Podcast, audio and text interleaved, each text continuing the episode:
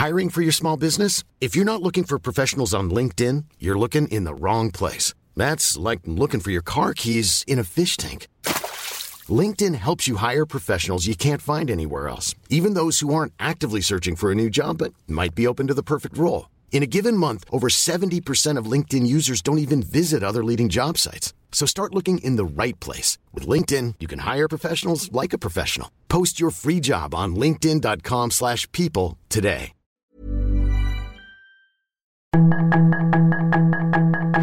Tarde a tarde, lo que necesitas saber de forma ligera con un tono accesible. Solórzano, el referente informativo.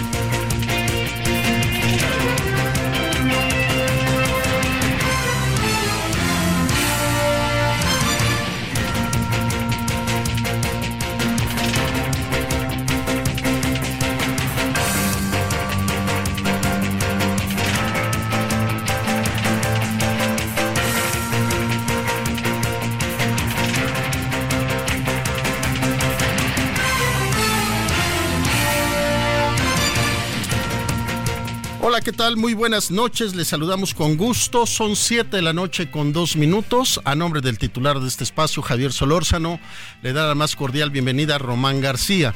Javier Solórzano ya estará con ustedes y con nosotros en esta cabina de transmisión del Heraldo Radio el próximo día lunes.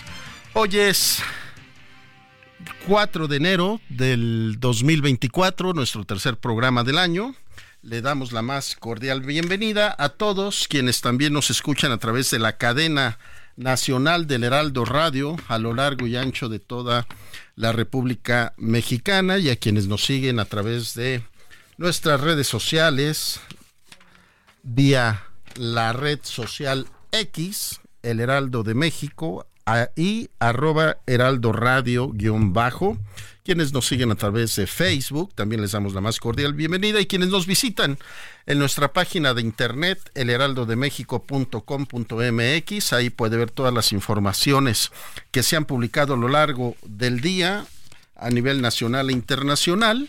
Podrá consultar también nuestra programación y escuchar y ver los programas de toda la cadena de televisión del Heraldo, el 8.1 a nivel nacional y lo que se produce y se hace a través del Heraldo Radio. Hoy hay algunos temas interesantes que le queremos comentar. Hablaremos de Acapulco, qué pasa con Acapulco después de el cierre de año y cómo está cerrado este periodo vacacional allá en el estado de Guerrero, particularmente Acapulco, porque como usted lo sabe, pues es uno de los centros turísticos más importantes y visitados de nuestro país y después del huracán Otis tuvieron que pasar lamentables hechos que al día de hoy siguen recuperándose día a día con toda la ayuda y fortaleza de cada uno de los guerrerenses. También hoy tomó posesión como la nueva ministra en la Suprema Corte de Justicia de la Nación, Lenia Batres, un discurso fuerte, criticando al propio Poder Judicial y asumiéndose como la ministra del pueblo. Ahí tocaremos el tema, a ver qué le parece, cómo lo ve y escucha usted. Otro de los temas trascendentes es que cinco estados de la República son los que llevan los números más altos en número de personas desaparecidas, particularmente el estado de Zacatecas, en dos años del gobierno del gobernador David Monreal, ha superado las cifras del anterior sexenio tan solo en ese estado en el número de desaparecidos. Y un tema más para cerrar en esta noche, este referente informativo, es esta situación de los suicidios, lamentablemente, que se incrementan o se presentan a lo largo del año, pero se incrementan, y reitero, se incrementan en lo que es la temporada de diciembre y inicio de año. Las razones por qué ya las platicaremos aquí, pero también hago hincapié en lo siguiente. Jóvenes de entre 10 a 14 años son los que más se han suicidado en los últimos cinco años en nuestro país, con edades de 10 a 14 años. Hablaremos del tema, por supuesto. Le reitero, 4 de enero del 2024, las 7 de la noche con casi 6 minutos, le presentamos un resumen de lo más importante del momento. La información de último momento en el referente informativo. La ministra Lenia Batres Guadarrama fue recibida por el Pleno de la Suprema Corte de Justicia de la Nación y en su primera intervención criticó la función del alto tribunal, el cual dijo ha estado por encima de la Constitución y se ha adjudicado facultades para legislar. Indicó que la Suprema Corte no puede seguir tomando decisiones anticonstitucionales amparada en que sus decisiones son inatacables. El procurador de justicia del estado de Hidalgo, Santiago Nieto Castillo, arrancó este día precampaña al Senado de la República en el estado de Querétaro. Santiago Nieto va como segundo en fórmula con la delegada de la CEP, Beatriz Robles, quien está en el proceso de entrega-recepción. La sala especializada del Tribunal Electoral del Poder Judicial de la Federación señaló que el PAN, PRI y PRD, agrupados en el Frente Amplio por México, no vulneraron la ley electoral por el uso de una plataforma digital para la recolección de firmas durante su proceso interno. La sala especializada determinó la inexistencia de la vulneración a los principios de certeza, legalidad y equidad en el proceso interno, ya que el Frente Amplio no requirió el apoyo del INE para implementar esta plataforma. Alrededor de 100 elementos de la Secretaría de la Defensa Nacional salieron del Aeropuerto Internacional de la Ciudad de México con destino al estado de Tamaulipas con la finalidad de reforzar las tareas de seguridad. Se trata de personal militar perteneciente al Cuerpo de Fuerzas Especiales, los cuales llegarán a aquella entidad para coadyuvar con corporaciones estatales en tareas de seguridad pública. Un ciudadano venezolano fue atacado por la madrugada con un arma punzocortante en el cuello cuando se encontraba con su esposa, también de la misma nacionalidad, dentro de las instalaciones de la Terminal 2 del Aeropuerto Internacional de la Ciudad de México. Elementos de la Policía Auxiliar de la Secretaría de Seguridad Ciudadana de la Ciudad de México detuvieron a un individuo señalado de ser el presunto responsable de la agresión registrada a las 2.45 horas. Después de 26 días, por segunda vez en menos de dos meses, volvió a reabrir el cruce peatonal Pet West de Tijuana, Baja California, a San Isidro, California, Estados Unidos. La inteligencia de Estados Unidos determinó que Rusia ha usado misiles balísticos norcoreanos en algunos de sus últimos ataques contra Ucrania y además está negociando con Irán la compra de misiles balísticos de corto alcance. El grupo terrorista del Estado Islámico llamó a sus seguidores a atentar contra diversas ciudades de Europa y Estados Unidos por apoyo occidental de Israel en la guerra en la franja de Gaza.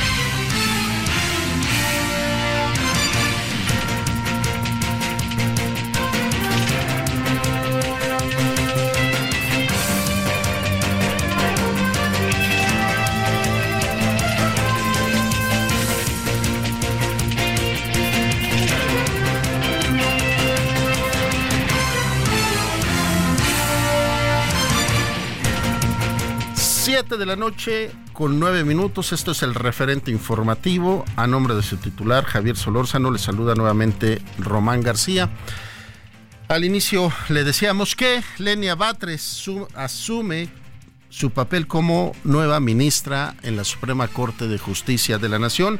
Nuestro compañero Misael Zavala ha estado muy al pendiente de todo este evento.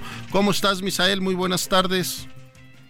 Buenas tardes, Román. Te saludo, saludo también al auditorio, pues con una fuerte crítica por los excesos de la Suprema Corte de Justicia de la Nación, Lenia Batres Guadarrama asumió hoy como ministra, con lo cual se convierte en la decimoquinta mujer en ser impuesta con la toga en la historia del país. En una sesión solemne, la ministra presidenta de la Corte, Norma Piña, procedió a imponerle la toga magisterial por decreto del Congreso de la Unión, que hace unas semanas eligió a Lenia Batres como ministra. Con Lenia son cinco mujeres las que integran la actual Suprema Corte de Justicia de la Nación en la en este el actual eh, digamos eh, pues en este proceso que continúa en la Corte ante diputados, senadores, magistrados, representantes del gobierno federal, así como el jefe de gobierno de la Ciudad de México, Martí Batres, y también su familia que asistieron a la sesión solemne. La ministra Batres hundió a la Suprema Corte al hablar de excesos en sus decisiones, de extralimitarse en los casos que resuelve y poner por encima de la y ponerse por encima de la Constitución. Pero ¿qué te parece, Román, si escuchamos parte de lo que dijo Lenia Batres Guadarrama? Quien crea que puede ridiculizarme por provenir de este pueblo mexicano no sabe la fuerza y la grandeza que me está atribuyendo. Román, la ministra Lenia Batres fugirá hasta el 2039. Eh, también en este discurso que dio acerca eh, cerca de 30 minutos, aseguró que la Corte se ha colocado por fuera y por encima del trabajo que ha realizado la Auditoría Superior de la Federación, impidiendo efectuar auditorías de desempeño en el Poder Judicial. Además, eh, también acusó de ejercer poderes que están expresamente vedados en la ley, como el otorgamiento de suspensiones en casos de acciones de inconstitucionalidad. Y en este caso, pues habló de varios temas que eh, pues se han manejado en la Suprema Corte de Justicia de la Nación contra leyes como la ley eh, de eléctrica y también por los nombramientos que también la Suprema Corte ha declarado inconstitucionales. También afirmó que eh, eh, Lenia Batres expuso que la Suprema Corte no puede seguir tomando decisiones anticonstitucionales amparadas en que sus decisiones son inatacables. Román, hasta aquí la información. Mi querido Misael, pues llevaba porra la nueva ministra, ¿no es así? Ahí casi que, como decimos de manera coloquial, solo faltaba las porras del perico. Sí, efectivamente, Román, pues asistió eh, gran parte de, su familia como invitados especiales. También acudieron, eh, pues, el vocero del gobierno federal Jesús Ramírez Cuevas y otros funcionarios que estuvieron también pues aplaudiendo en el caso de eh, por ejemplo cuando habló de eh, pues de que la la Suprema Corte de Justicia de la Nación eh, los ministros de la Corte pues no se han querido bajar el sueldo como establece el artículo 127 constitucional, que ningún funcionario público puede ganar más que el presidente de la República. En este punto, pues eh, también recibió varios aplausos, en otros puntos más, cuando también defendió pues las leyes que ha avalado el Congreso y que han provenido del Ejecutivo Federal y del presidente Andrés Manuel López Obrador.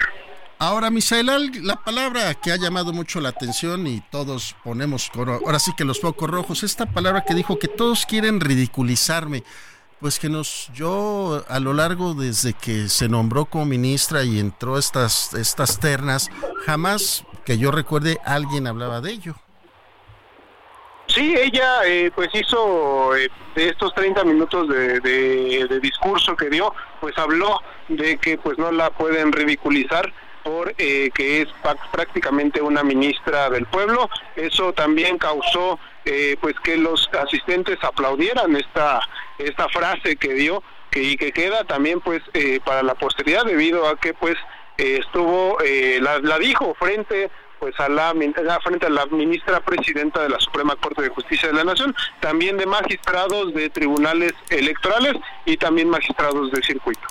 Misael, para cerrar te pregunto, tú que viviste el momento, ¿cuál habrá sido la cara que pusieron, pues por lo menos la presidenta de la Suprema Corte de Justicia?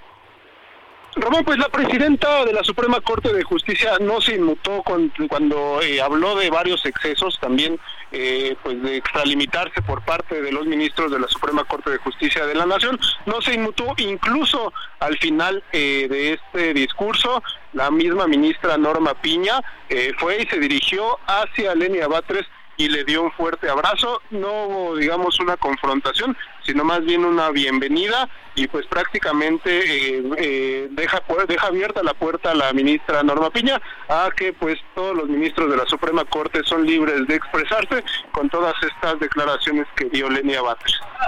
Pues ya lo estás diciendo, Misael, una cordial bienvenida a la nueva ministra Lenia Batres. Vamos a ver cómo se comportan a partir de hoy las discusiones y las decisiones en la Suprema Corte de Justicia de la Nación. Muchísimas gracias, Misael. Buenas noches. Buenas noches, Román. Hasta luego. Siete de la noche con casi 15 minutos. Sus comentarios y opiniones son muy importantes. Escribe a Javier Solórzano en el WhatsApp 5574 50 Solórzano, el referente informativo. Siete de la noche con 15 minutos. A nombre del titular de este espacio, Javier Solórzano, le doy la más cordial bienvenida a nuestro compañero, amigo y conductor del Heraldo Radio allá Acapulco, Antonio Ramírez. ¿Cómo estás, mi Toño? Qué gusto saludarte. Feliz año. Mi estimado Román, qué gusto saludarte a ti, a todos los amigos del Heraldo Radio desde el puerto de Acapulco. Feliz año, que sea un gran año para este 2024. Pues tuvimos la fortuna de tener un Acapulco pese a las afectaciones por el huracán Otis que se vivió de una forma espectacular. Un Acapulco lleno con una ocupación hotelera para el día 31 y 1 del 84%, cifras que hay que recordar son a la capacidad actual, no la capacidad real que tiene el puerto. O sea, es mucho menor lo que estamos viviendo en este momento en ocupación hotelera a lo que se vive normalmente, pero fueron más de 168 mil turistas los que han visitado los destinos del estado de Guerrero, dejando una derrama de más de 1.471 millones de pesos. La pronta reactivación económica del puerto de Acapulco se está empezando a notar. En este momento estoy en la costera Miguel Alemana a la altura de la Diana Cazadora muchísimo turismo caminando por las calles, llenando los restaurantes. Hay que mencionar también la exitosa realización de la gala pirotecnia en la Bahía de Santa Lucía, también en otros municipios que ayudaron al repunte del estado, al estado de Guerrero y sobre todo para el puerto de Acapulco. En estos momentos el puerto, el día de hoy, el día de hoy 4 de enero, tiene una ocupación hotelera del cual del 73%. Hay que destacar, por supuesto, que, la, ocupación es menor. Una reactivación importante para el puerto, saldo blanco, eh, entrecomillado, lamentablemente la noche del día de ayer, un turista eh, perdió la vida ahogado en unos condominios por eh, no tomar precauciones, estaban ingiriendo bebidas alcohólicas a altas horas de la noche y esto ocasionó un accidente fuera de ahí. Afortunadamente, en lo que cuestiona de choques viales o asaltos o todo eso, saldo blanco afortunadamente en el puerto de Acapulco. La recomendación es que si todavía tiene oportunidad de venir a disfrutar para el Día de Reyes al puerto de Acapulco, lo haga. Hoteles que están haciendo una muy buena promoción están eh, pues, echándole todas las ganas y la carne al asador para tener un repunte mayor y por supuesto las, las casetas continúan siendo gratuitas. El día de ayer mencionar también que hubo hubo un incendio en el Hotel Emporio, en el piso 9, habitaciones que estaban siendo remodeladas. Un cortocircuito ocasionó que se diera un, un, incendio. Afortunadamente fue controlado. No hubo daños más que materiales, repito, porque estaban en remodelación. Fuera de ahí también el saldo blanco, afortunadamente. En este, lo que ahora será un año de recuperación económica para el puerto de Acapulco, eh, coordinado, por supuesto, por los esfuerzos de la gobernadora Evelyn Salgado Pineda y la iniciativa privada, que hay que destacar que los hoteleros, los empresarios, le están apostando al puerto y le están echando bastante ganitas, hay que reconocerlo. En años anteriores cada quien jalaba para su asociación y ahora no, ahora se escucha y la, la, plática y el discurso muy parejo, muy, muy dirigido a la reactivación del puerto, como lo podemos observar en este momento, mi estimado Román. Mi querido Toño, pues qué buenas noticias nos da. 168 mil todavía turistas que disfrutan del puerto, una derrama de más de 1.471 millones de pesos. Y la pirotecnia que siempre es un evento majestuoso, divino, disfrutar ahí en las playas de Acapulco este cierre de año con la pirotecnia, ¿no es así, mi Toño?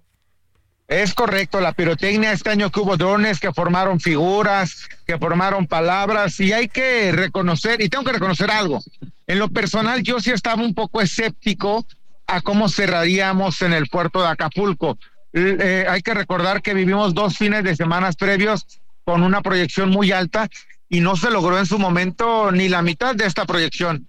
Afortunadamente, esto no se cumplió para fin de año, tuvo una ocupación y una derrama económica muy importante que hay que destacarlo, ¿eh? De verdad, Acapulco se llenó. El Hotel Camarena, el Hotel Camarena se llenó, había playas completas de turistas acampando en sus casas de campaña, con su anafre.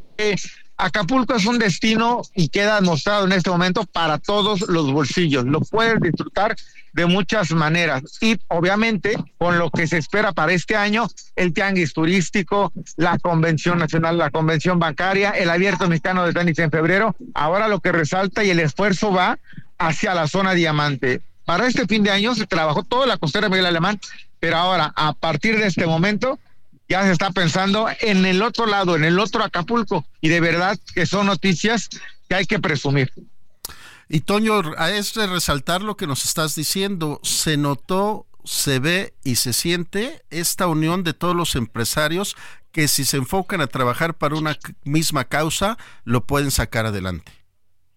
Sí, lo que es la primera vez, yo tengo 18 años en medios de comunicación, ya es la primera vez que escucho al sector hotelero, al sector empresario, restaurantero unidos. Normalmente eran grupos de cinco hoteles que solamente iban para su lado, para su eh, partido político o para su favorito en ese momento.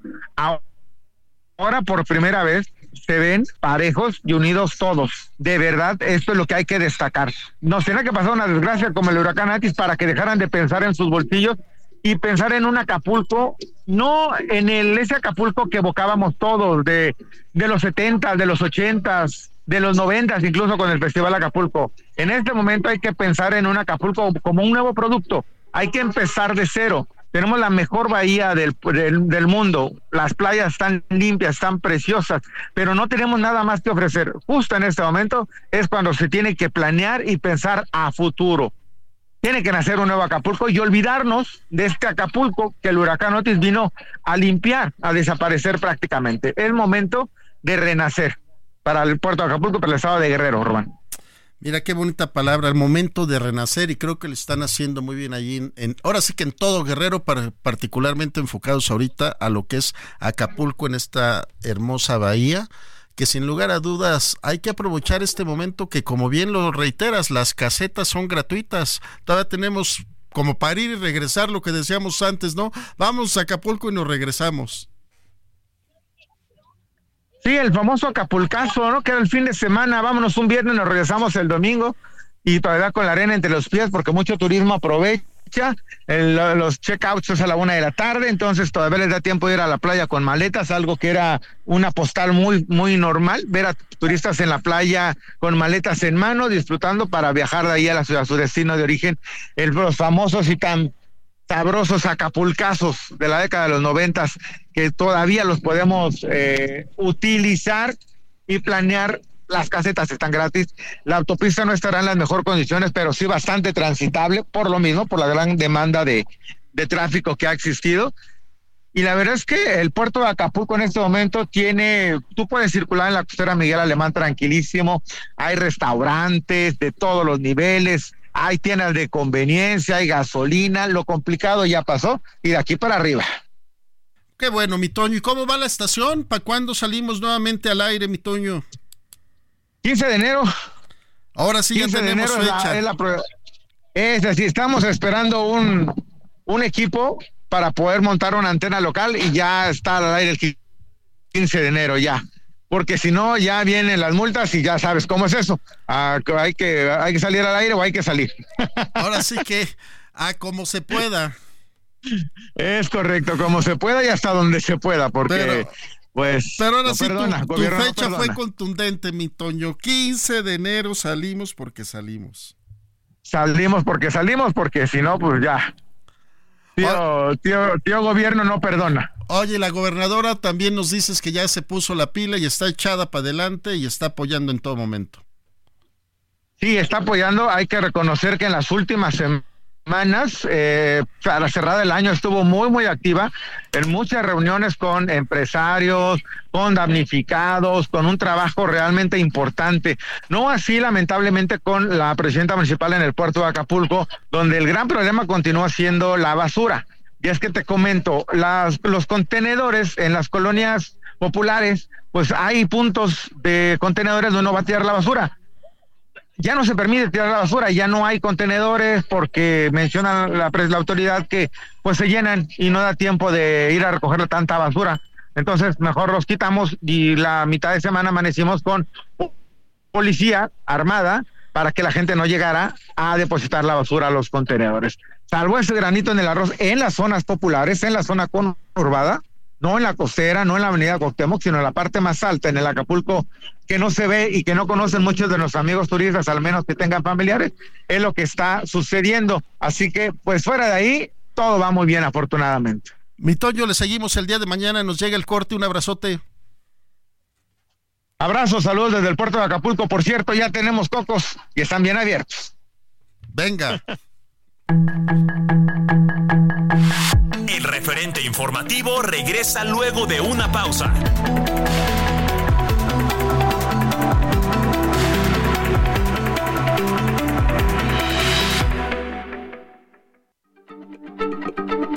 Heraldo Radio, la H se lee, se comparte, se ve y ahora también se escucha.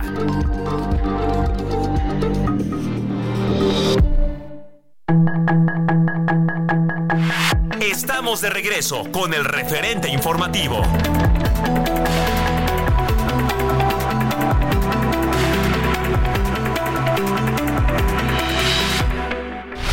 En el referente informativo le presentamos información relevante.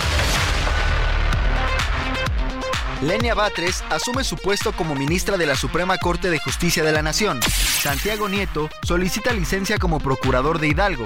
Sedena envió 100 elementos a Tamaulipas. Hallaron cuerpo de niño de 5 años desaparecido en Michoacán. Atacaron con una navaja a hombre en el Aeropuerto Internacional de la Ciudad de México. Reabrió cruce fronterizo Pet West de Tijuana. La Casa Blanca acusa a Corea del Norte de suministrar misiles a Rusia para ataques en Ucrania. El Estado Islámico llama a atentar contra Europa y Estados Unidos para vengar a musulmanes de Gaza. Buscan a más de 50 desaparecidos tras sismo en Japón. Sus comentarios y opiniones son muy importantes. Escribe a Javier Solórzano en el WhatsApp 5574 50 13 26.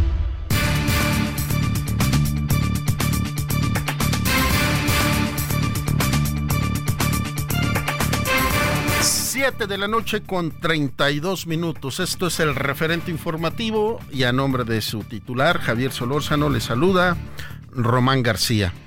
Es el día de hoy, asumiéndose como ministra del pueblo, Lenia Batres tomó posesión como nueva ministra de la Suprema Corte de Justicia de la Nación y lo hizo lanzando severas críticas por excesos al tribunal al que se integra.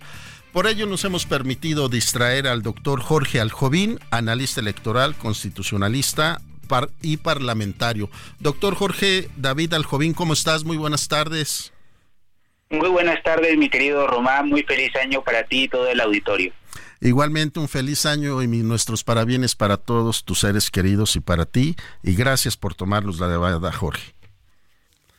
Muchas gracias, Román. Y por lo que vemos, pues no ha empezado muy bien el año porque, como tú bien lo señalas, pues se ha autodenominado la actual ministra Lenia Batres como la ministra del pueblo, pero esto parece contraintuitivo. ¿Y por qué digo que es contraintuitivo? Porque no puede ser la ministra del pueblo cuando fue designada directamente por el presidente de la República y no ha sido elegida como tal por el pueblo mexicano. Por otro lado, si vamos al origen de su selección como ministra de la Corte, habrá que decir, en palabras del Obradorato, que tiene un origen espurio. ¿Por qué un origen espurio?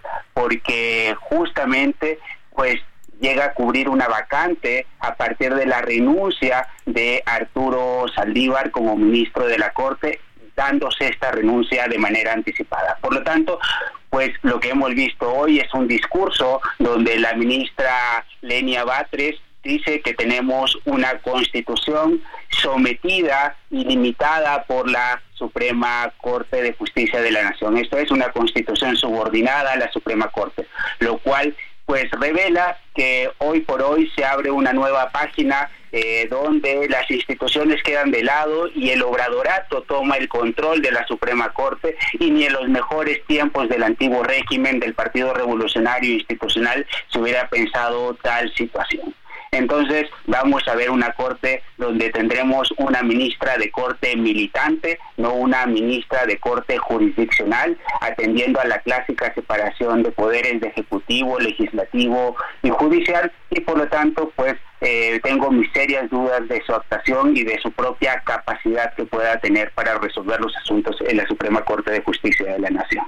Y es que como bien lo estás diciendo Jorge Aljovín, la Suprema Corte se tiene que llevar por la ley, por la constitución, no por lo que diga el pueblo hasta donde entendemos este es el poder judicial, legislativo y que tienen sus diferencias, pero se tienen que llevar bajo la ley, ¿no?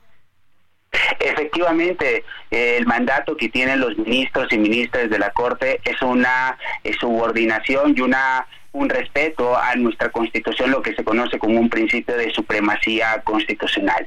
Y lo que me parece que está incurriendo un error en la ministra Lenia Batres, porque al final del día la Suprema Corte como poder judicial debe ser un contrapeso y no una comparsa del Ejecutivo Federal ni tampoco del poder legislativo. Y por lo tanto, en términos técnicos, hoy en su discurso lo que nos encontramos es una severa crítica a los integrantes, a sus propios compañeros de la Suprema Corte, hablando de un excesivo activismo judicial.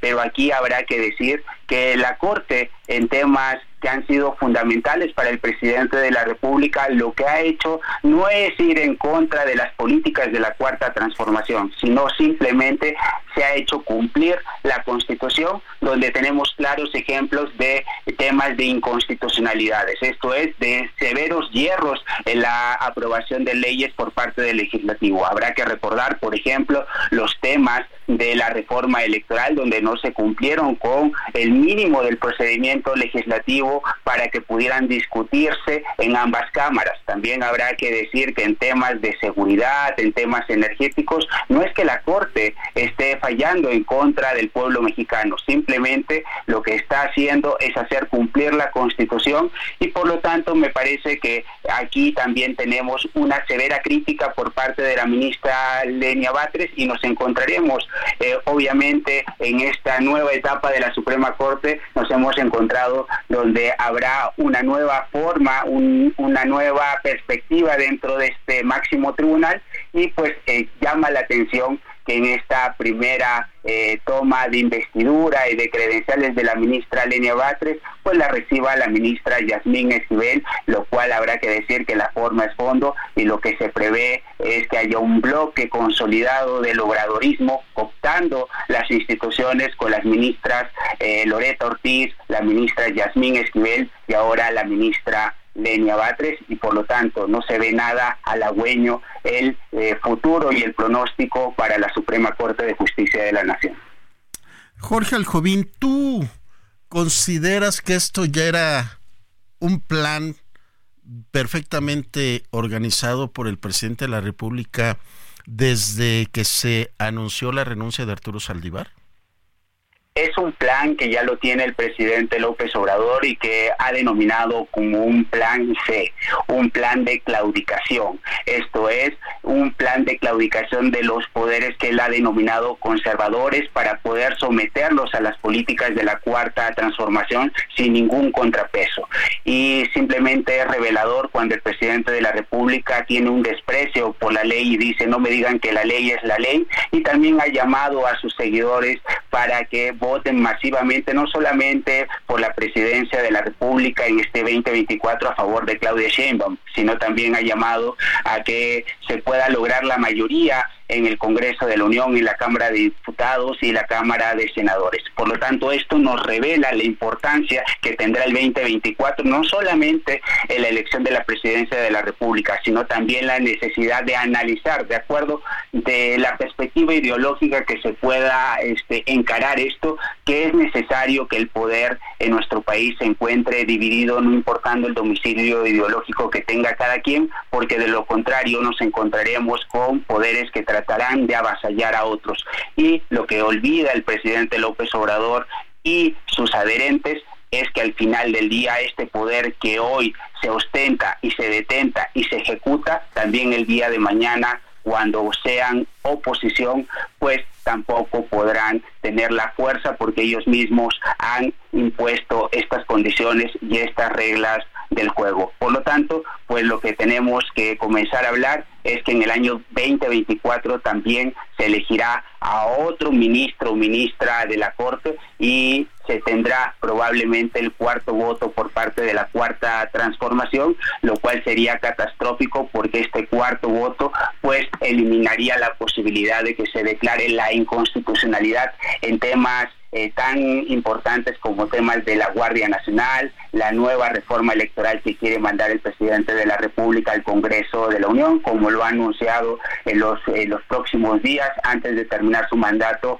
en el mes eh, de octubre. Por lo tanto, lo que estamos viendo es pues una cooptación de las instituciones y lamentablemente habrá que decirlo, habrá que eh, esperar que tengamos ministras militantes y no ministras que respondan a la Constitución.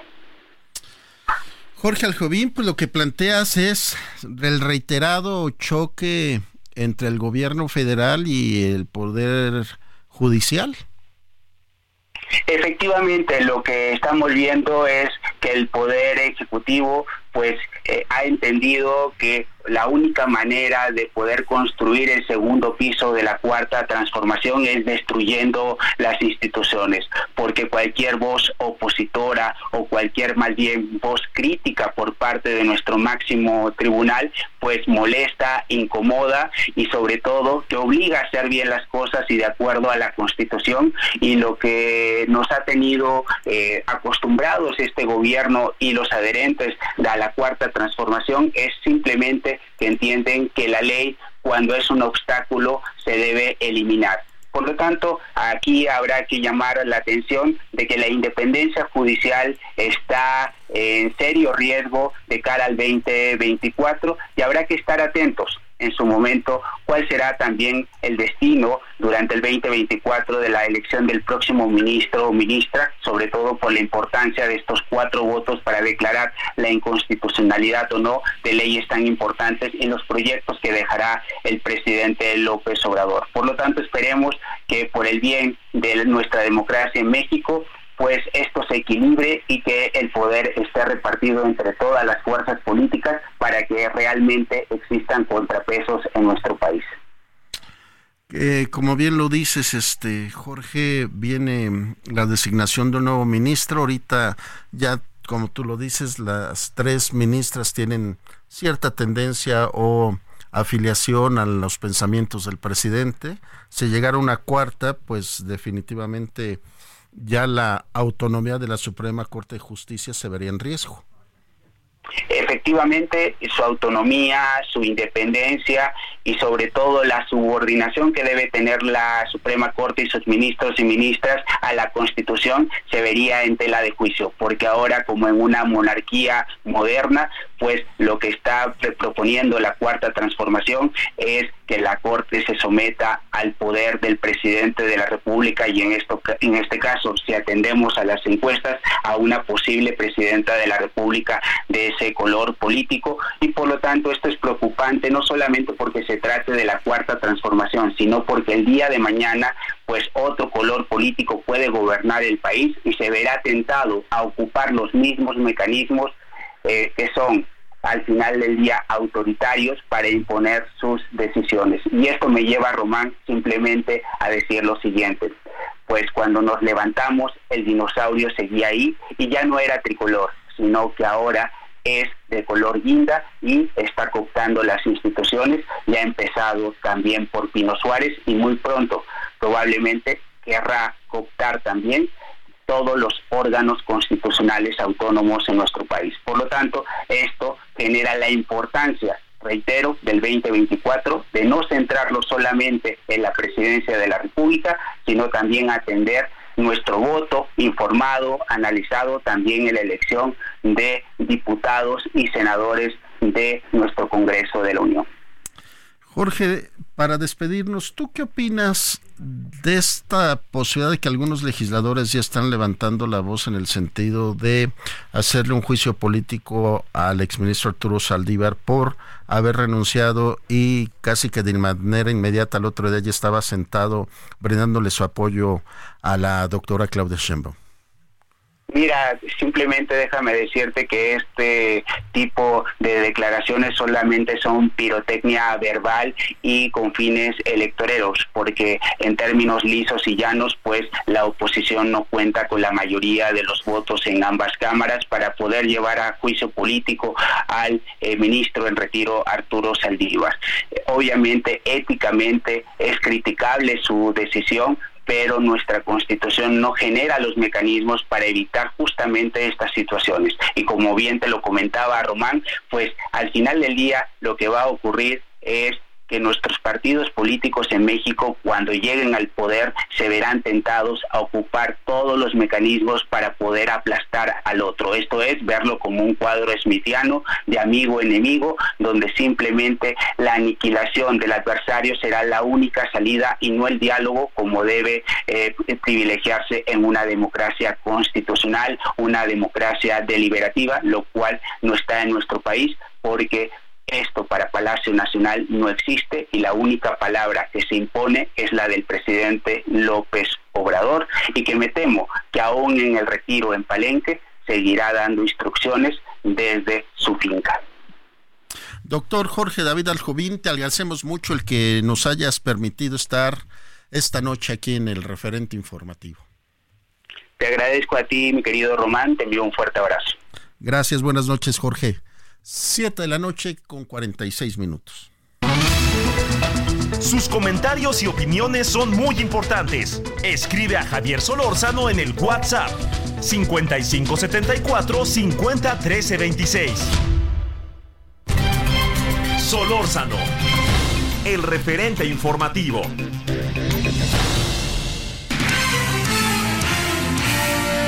7 de la noche, 46 minutos en la hora del centro. Nos vamos hasta Villahermosa, Tabasco. Allá está nuestro corresponsal Armando de la Rosa. Buenas tardes, noches, Armando.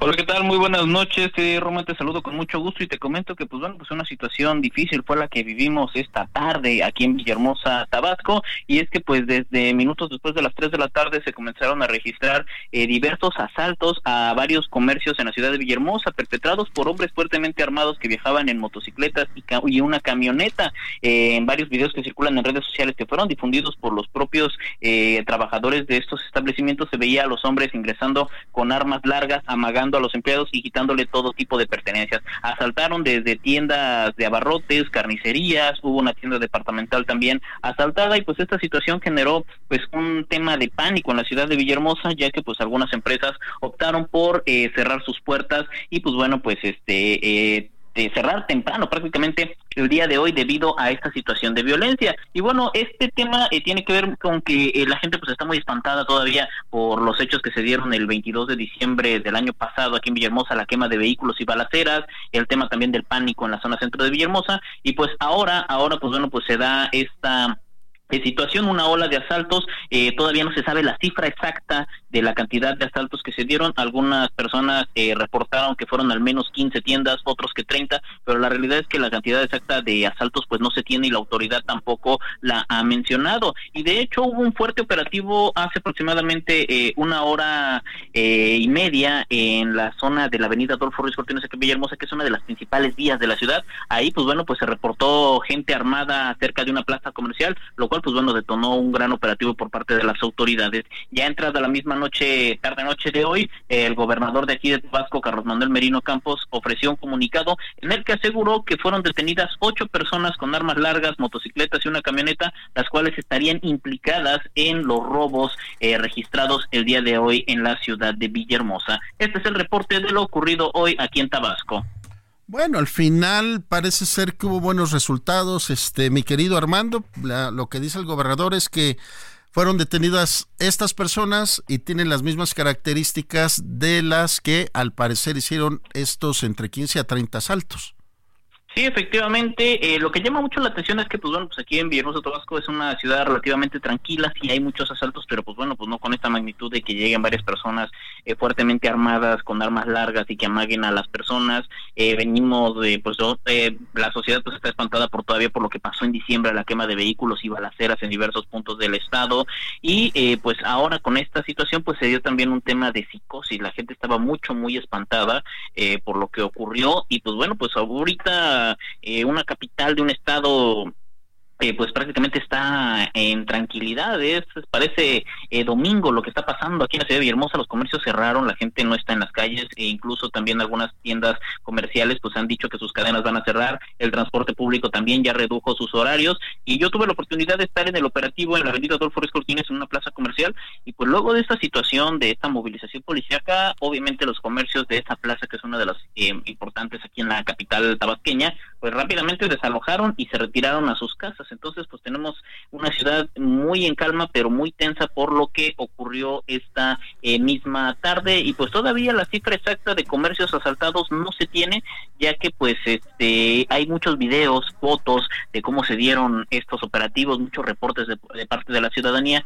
pero pues todavía ninguna autoridad ha hecho un balance de exactamente cuántos comercios fueron, pero la realidad es que hubo robos desde tiendas comerciales, eh, lo que son abarroteras, carnicerías, fueron todo lo que se reportó y también robaron algunos vehículos en la ciudad de Villahermosa. Entonces, pues bueno, pues esta situación pues dio, pues está generando bastante miedo entre la sociedad tabasqueña y pues bueno, pues las calles ahorita se encuentran parcialmente vacías en la ciudad de Villahermosa, solamente con presencia de las autoridades. Y pues bueno, pues cadenas importantes eh, de venta de abarrotes pues decidieron enviar sus comunicados y eh, cerrar eh, sus puertas temprano el día de hoy debido a esta situación. Oye, mi querido Armando, pues yo creo que la psicosis va a llegar hasta los Reyes Magos, les va a dar algo de miedo llegar esta noche por allá y qué lamentable que sea así, ¿no? Pues sí, efectivamente, un tema bastante eh, fuerte porque, pues bueno, pues obviamente eh, la gente que está saliendo a hacer sus compras, pues de Reyes Magos, la gente que sale a comprar la rosca, pues obviamente pues ya tuvo que abandonar estas compras y literalmente eh, pues regresar a sus hogares.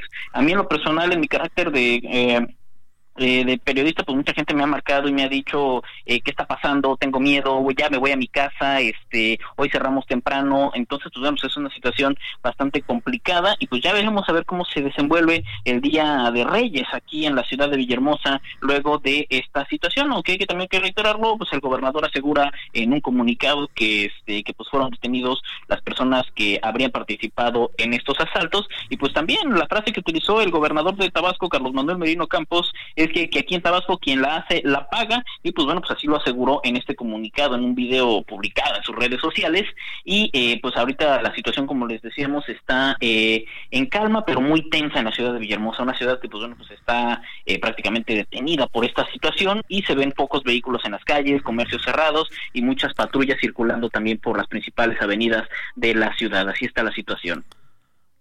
Armando de la Rosa, te agradecemos mucho, muy buenas noches. Gracias y seguimos al pendiente con la información. Gracias, Armando. Nos vamos ahora hasta Baja California Sur. Allá se encuentra nuestro querido Germán Medrano. ¿Cómo estás, Germán? Buenas noches, feliz año.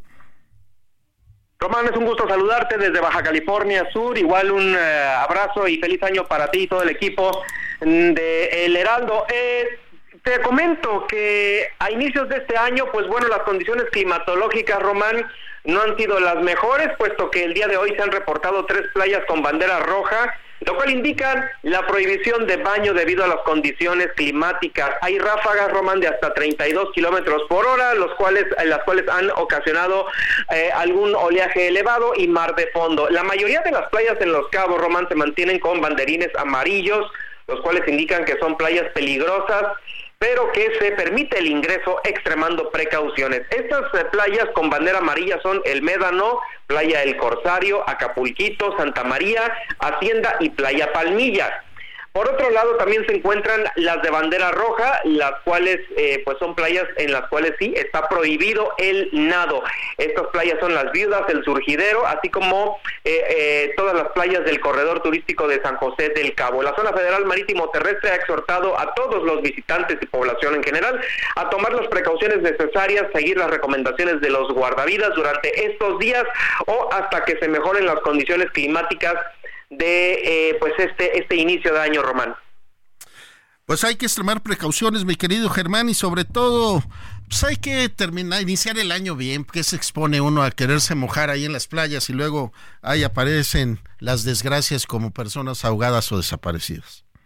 Sí, definitivamente. Y vieras que el turismo cerró con un 90% de ocupación hotelera ya en Los Cabos y principalmente los visitantes nacionales son los que han hecho gala de esta derrama económica tanto en Los Cabos como en La Paz. Es un turismo nacional eh, primordialmente. Y bueno, te comento que a diferencia de otros estados del país, eh, que como bien en los diferentes espacios del Heraldo se ha indicado, las temperaturas son extremas, eh, con mucho frío aquí en Baja California Sur. Aún con esto eh, hay eh, pues espacios cálidos con sol, mientras no están estas ráfagas de viento, pues cuando la gente todavía puede disfrutar de la playa, de la arena. Así es que pues bueno, la invitación está abierta todavía y como bien lo dices, a iniciar el año de la mejor manera. Hay que purificarse en el agua de mar. Muchas gracias, mi querido Germán Medrano. Un fuerte abrazo. Buenas noches. Te esperamos pronto por acá, Román. Buenas noches. El referente informativo regresa luego de una pausa.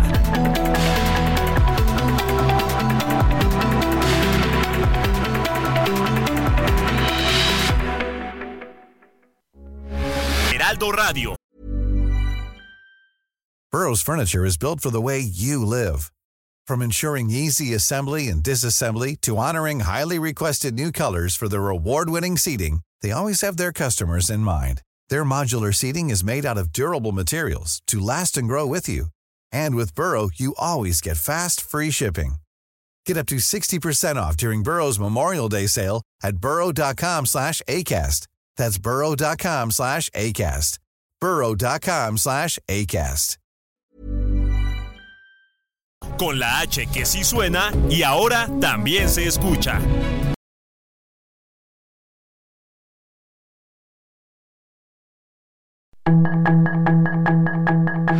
Estamos de regreso con el referente informativo.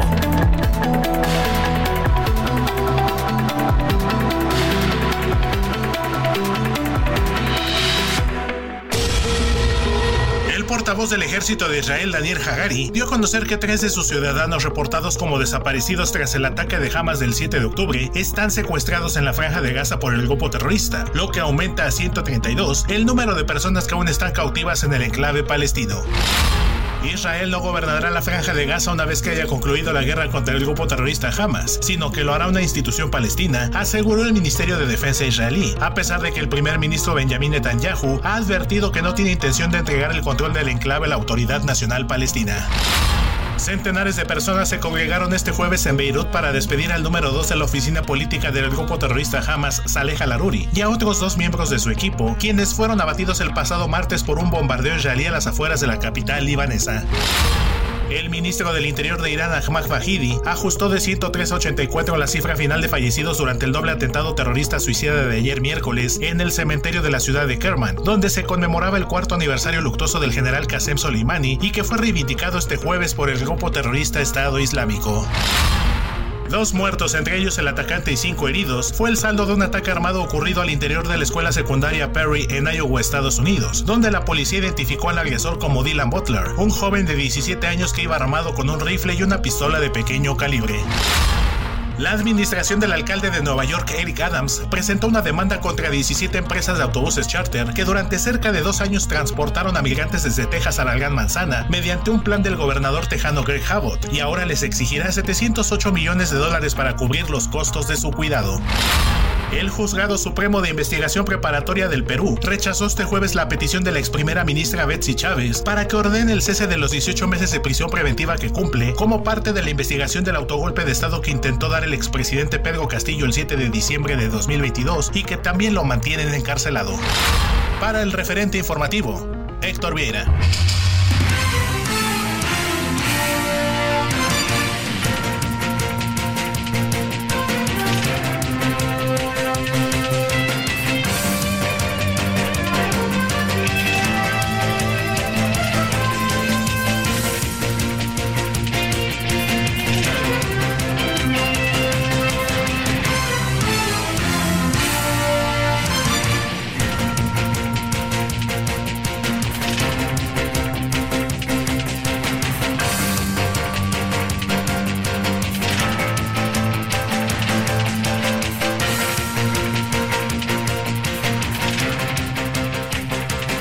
8 de la noche con 3 minutos. Esto es el referente informativo con Javier Solórzano y a nombre del titular de este espacio le saluda Román García. Nos vamos directamente con nuestro querido Gerardo Galicia hasta el Estado de México. Gerardo, ¿qué nos tienes? Muy buenas noches. Hola, Gerardo García, muy buenas noches. Hola, ¿qué tal? Muy buenas noches. Saludarte a ti, Román, y también a todo nuestro auditorio. En las últimas 24 horas, los verificentros del Estado de México reanudaron la emisión de los hologramas cero y doble cero, luego de que el gobierno logró eh, resurtirse de estos, por lo que se podrá concluir con el programa de verificación 2023 y cumplir y comenzar con el de este 2024. Además, a tres meses de iniciar esta nueva administración estatal, se han inspeccionado el 70% de estos centros en donde se advierte que no se va a estar tolerando la corrupción e incluso ya ha existido algunas clausuras, aunque no se dio los números concretos. La semana pasada, la Secretaría del Medio Ambiente y Desarrollo Sostenible tomó la decisión de ampliar eh, a 15 días el plazo para los vehículos con terminación de placas 9 o 0 que debían cumplir con esta disposición ambiental en el mes de noviembre y diciembre. En este contexto y en entrevista, la secretaria del ramo, Alelí Rubio Arronis, admitió que la medida surgió también para poder eh, llevar a cabo este proceso de adquisición de hologramas 0 y doble 0 y que todos los verificentros contaran con estos, dado que la pasada administración dejó ese desabasto de los mismos aclaró que eh, con estas acciones desde el 3 de enero, es decir, ya, ya el día de ayer ya se expiden los mismos y se podrán concluir con este programa de verificación para los autos que faltaron del periodo de noviembre a diciembre, aunque no hay una, eh, una cifra exacta de cuántos vehículos es que están en esa situación. En un recorrido que hicimos en los verificentros eh, nos pudieron señalar que esta situación fue generalizada de faltante de estos hologramas cero y doble cero y en donde eh, les estuvieron eh, eh, surtiendo a cada uno de estos verificentros 300 hologramas. Y si hablamos que hay 165 en el Estado de México y si a estos se le repartieron,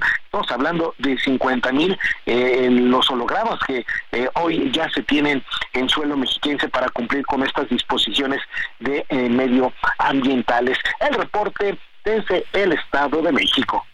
Entonces, Gerardo, nada más para nuestros radioescuchas que amablemente nos siguen aquí a través del Heraldo Radio en el Estado de México. Tú tenías tu calcomanía, que sería el engomado azul. Fuiste, no había holograma y se te dieron 13 días más de. de 15 días. 15 días para que regresaras a verificar, pero podría estar regresando constantemente y te decían, no tenemos hologramas, particularmente cero y doble cero.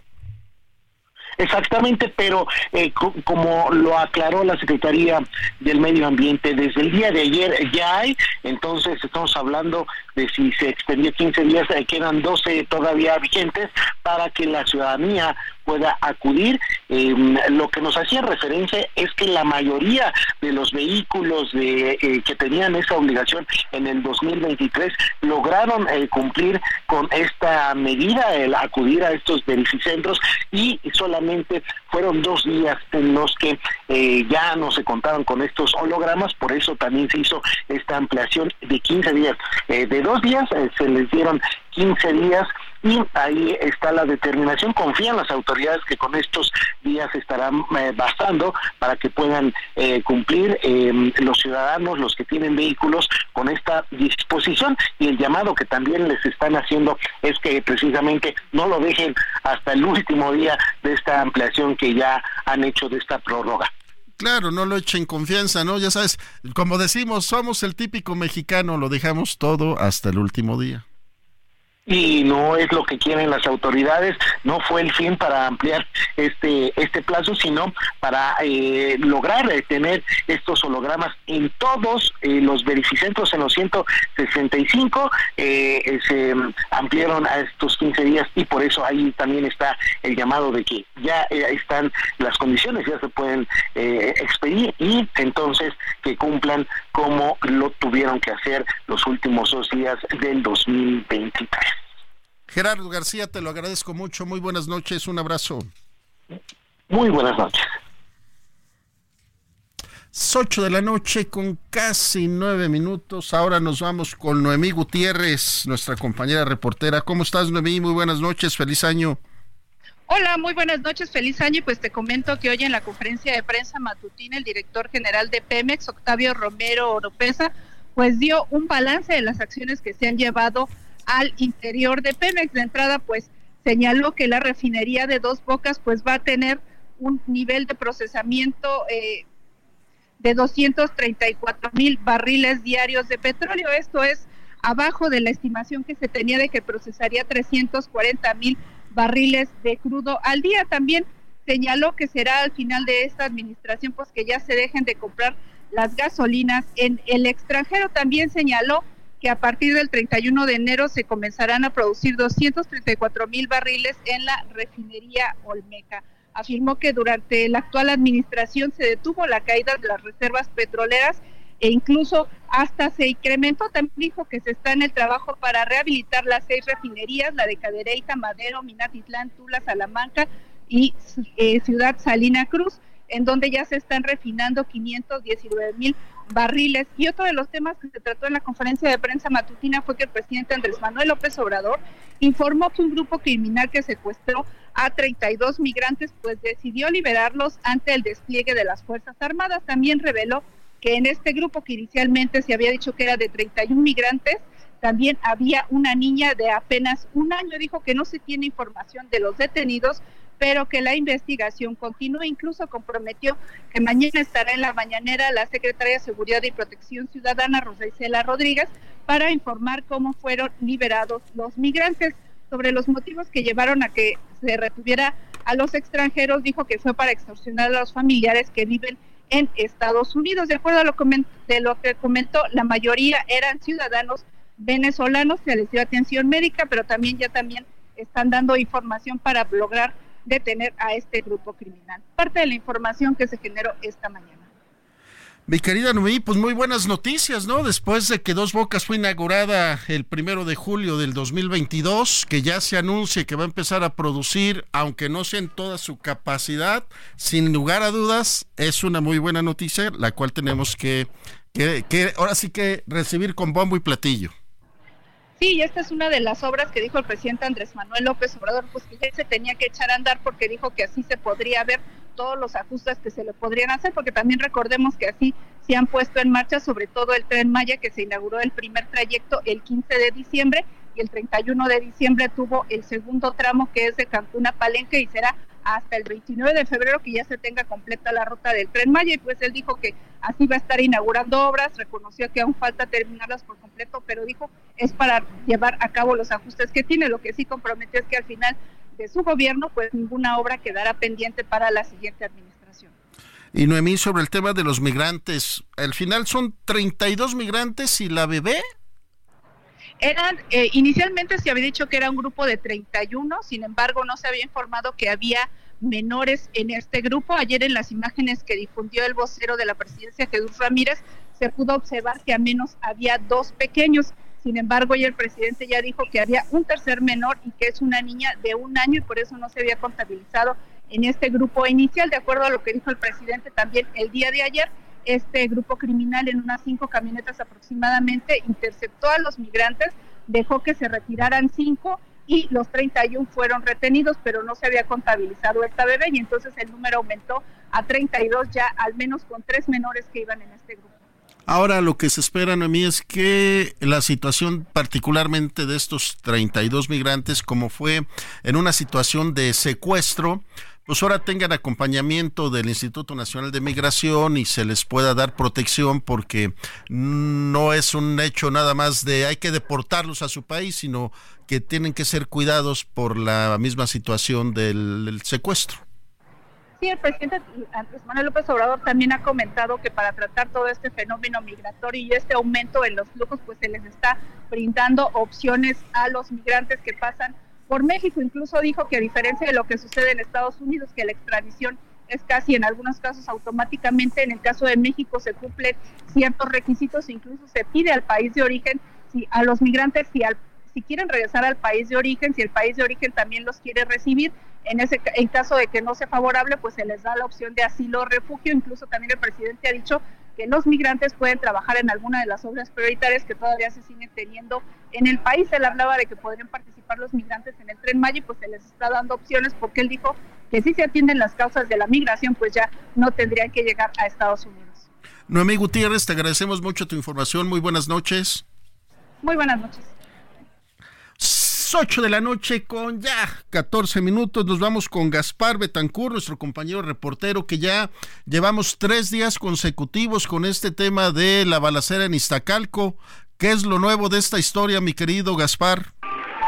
Román Auditorio, excelente noche. Como bien comentas, tres días desde que se registró este enfrentamiento y balacera y por segundo día consecutivo familiares de algunas personas detenidas por este hecho y comerciantes de esta romería navideña del agrícola oriental cerraron la circulación del eje 5 Oriente Javier Rojo Gómez al cruce con la calle Sur 16 donde se ubica esta romería. El día de ayer dábamos cuenta de la detención de estas 10 personas y de la movilización que realizaron estos comerciantes para exigir su liberación con un bloqueo aquí en el eje 5 Oriente Javier Rojo Gómez. El día de hoy, alrededor de las 2 de la tarde, de estas 10 personas, 6 fueron puestas en libertad y otras 4 fueron llevadas ya hacia el reclusorio norte. José N., Diego N., otro hombre también identificado como José N.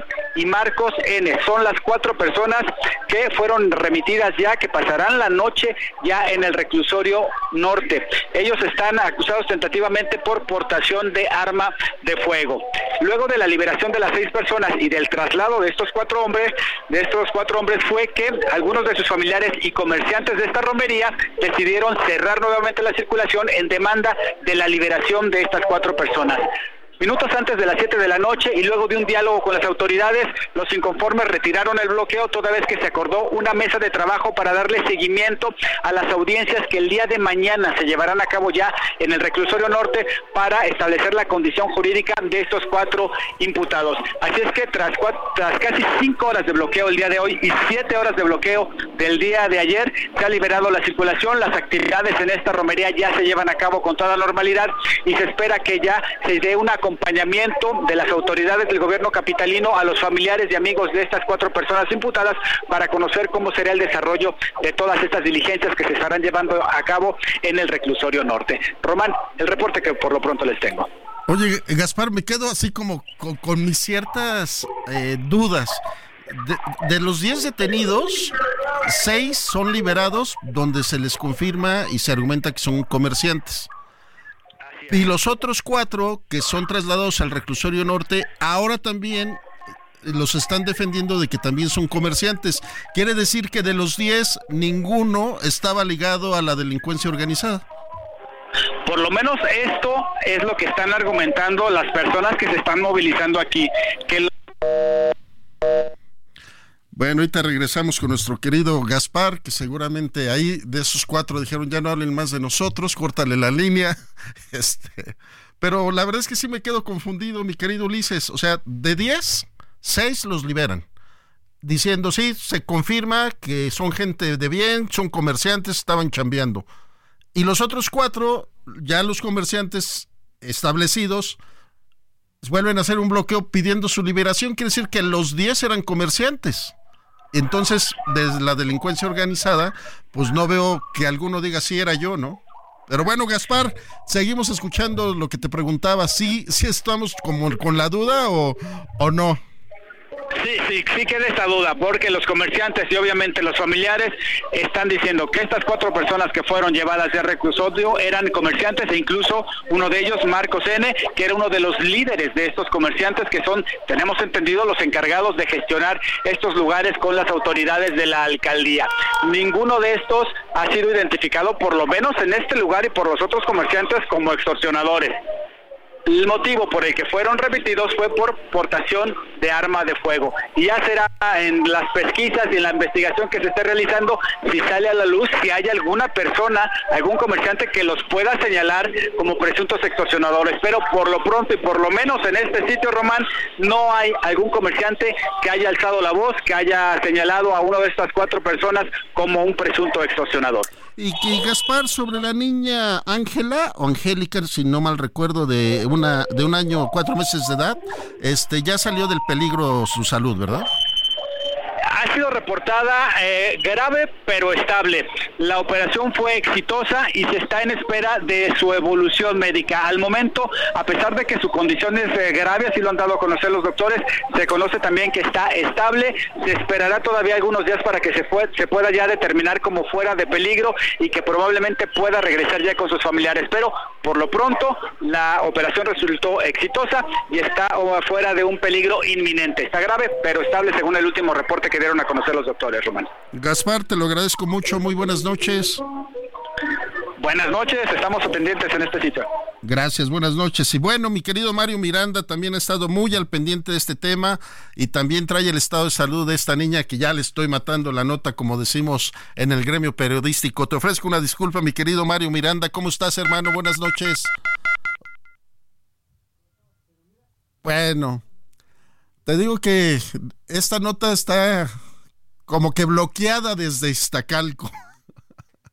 bueno, ya, nos, ya escuchábamos a Gaspar sobre la salud de esta niña Ángela de un año cuatro meses que fue herida en este fuego cruzado en el enfrentamiento de Iztacalco, donde el inicio de la historia en un operativo sobre narcotráfico llegaron hasta esto que le llaman romería, yo le dijera un tianguis, se eh, acaba en un enfrentamiento entre policías de la Secretaría de Seguridad Pública y Ciudadana contra algún grupo delictivo que ahora hay hasta algunos comerciantes detenidos.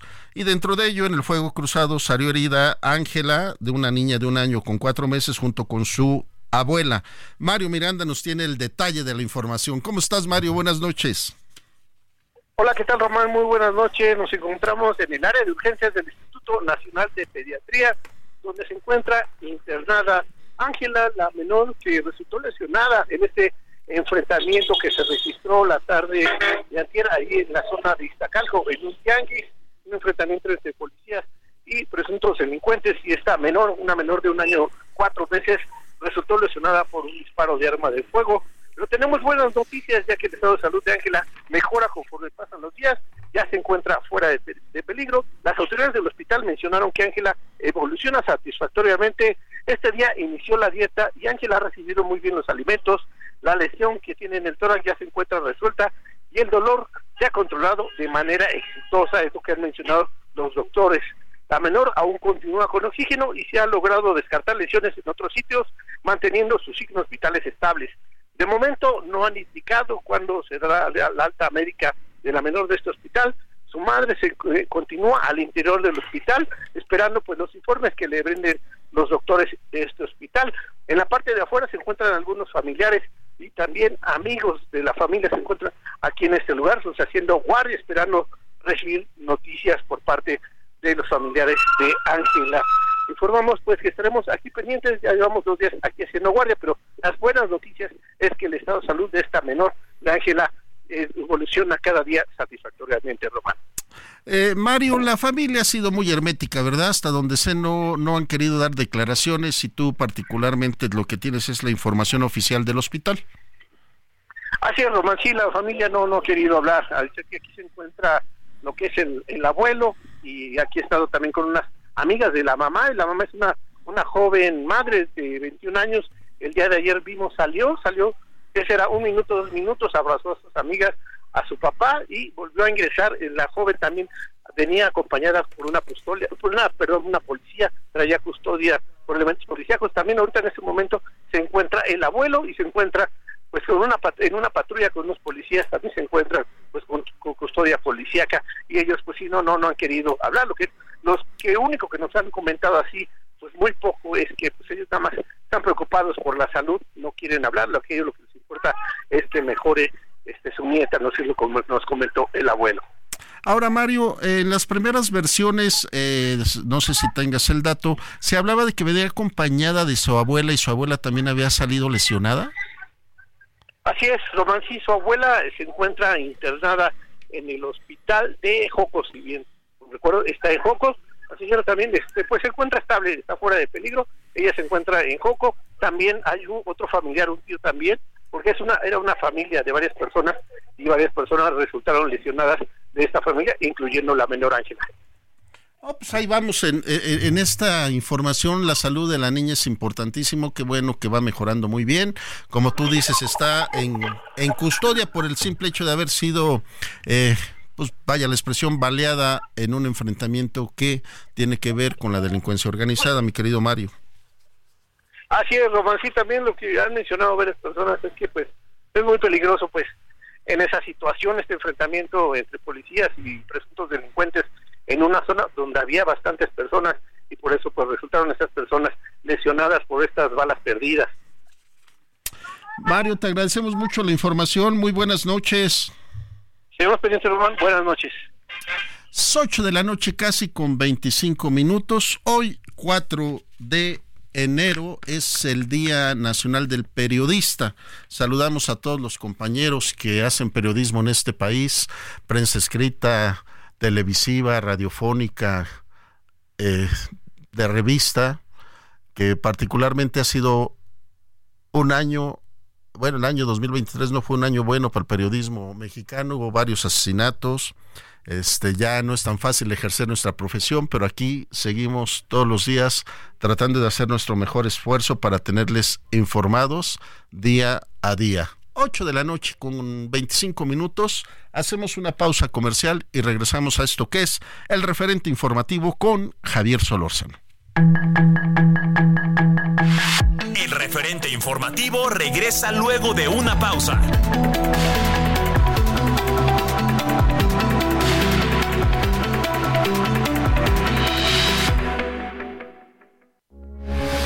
Radio, con la H que sí suena y ahora también se escucha.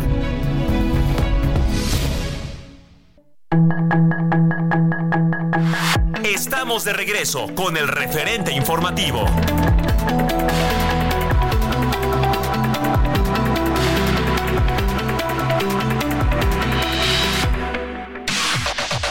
La información de último momento en el referente informativo.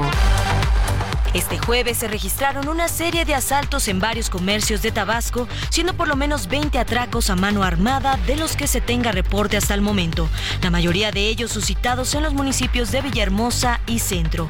Por su parte, el gobernador de la entidad, Carlos Manuel Merino Campos, informó que tras los hechos violentos se activó un operativo de seguridad en la ciudad y se logró la detención de ocho presuntos criminales relacionados con los robos. En Sonora fueron rescatados por agentes de investigación y militares 18 migrantes de diversas nacionalidades que se encontraban privados de su libertad en un motel en el municipio de Santa Ana, Sonora.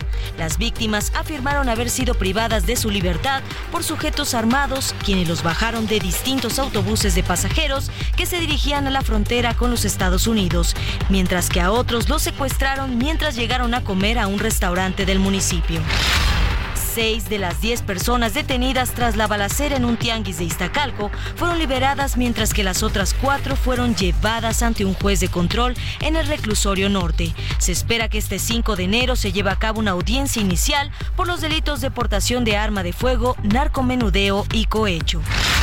El secretario general del PAN en Morelos, Giovanni Lezama Barrera, fue asesinado a balazos por un hombre que irrumpió en el interior de un gimnasio en el municipio de Cuautla, donde fungía como regidor. Conforme a datos de ese instituto político, el joven regidor estaba perfilado para contender por una diputación federal.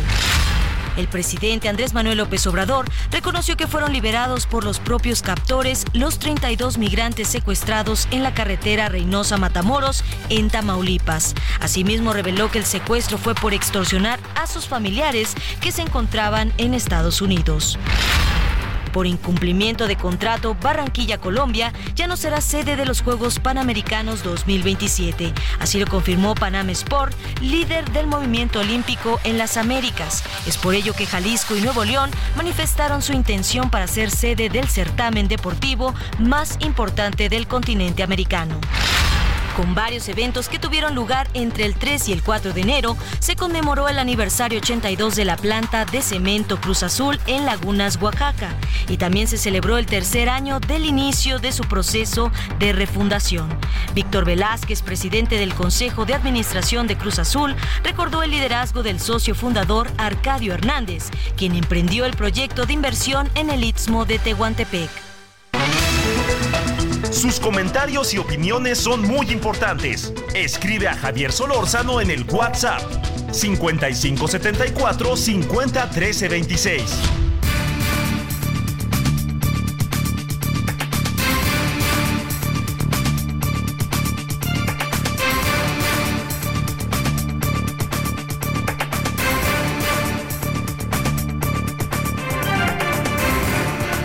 8 de la noche con 33 minutos en la hora del centro. Esto es el referente informativo con Javier Salórzano. En ausencia del titular de este espacio, le saluda Román García. Fíjense lo que le voy a decir en este momento. En México, al igual que el resto del mundo, enfrenta un incremento de conducta suicida en adolescentes. Tan solo en los pasados cinco años, la tasa de suicidio en México ha crecido un 20%. ¿Qué significa eso? Por eso hemos buscado a Jacqueline Cortés Morelos, coordinadora del programa de la Clínica de Psiquiatría y Salud Mental de la Facultad de Medicina de la Universidad Nacional Autónoma de México, la UNAM, y expresidente de la Asociación Psiquiátrica Mexicana. Jacqueline Cortés, muy buenas noches, gracias que nos tomas la llamada. Buenas noches, gracias por la invitación. Jacqueline, ¿qué significa este incremento en suicidios en los últimos cinco años en nuestro país, de entre los 10 a los 14 y hasta 19 años. Estamos hablando de, ese, de esas edades, Jacqueline. Significa que necesitamos poner más atención en todos los problemas que atañen la salud mental de los niños, de los adolescentes, de los jóvenes, ya que son la población que pues está más impactada por este aumento en el índice de suicidio o de conducta suicida y todo esto tiene que ver con una serie de razones y de causas que también traen como consecuencia todavía arrastrándose desde la pandemia en donde hubo un aumento de la violencia intrafamiliar, del consumo de sustancias, del de, estrés postraumático secundario a las muertes, de los duelos complicados y de ciertas prevalencias de padecimientos que ya traen una determinación genética en las personas y que traen cierta predisposición para padecerlos, como puede ser un trastorno depresivo mayor grave, un trastorno bipolar o algún otro tipo de trastorno que al agravarse pueda traer como consecuencia conducta suicida que pueda desencadenar un suicidio consumado. Eh, Jacqueline Cortés, ¿las drogas, el consumo de las mismas puede también influir o eh, el alcoholismo? Así es, está demostrado ya científicamente que cuando hay consumo de alcohol aumenta el riesgo de suicidio, pero si además el consumo de alcohol se agrega alguna otra sustancia, el riesgo es todavía mayor y últimamente hemos tenido muchos problemas de aumento del consumo de sustancias como el fentanilo, como el alcohol, el consumo de cannabis y problemas que están relacionados al respecto o alrededor de ello, como por ejemplo a lo mejor el hecho de sentirse presionados ante un por un lado querer pertenecer al grupo y después de la pandemia los chicos al haber estado aislados les cuesta más trabajo ahora adaptarse al ambiente y tener más estrategias de cómo interaccionar con sus pares. Entonces, muchas veces por el deseo de pertenecer al grupo, de pertenecer y tener amigos, empiezan a tener cierta presión social para consumir alcohol y uh, u otras sustancias y ya cuando menos se dan cuenta, pues caen en un problema de trastorno por dependencia de sustancias a alguna de estas.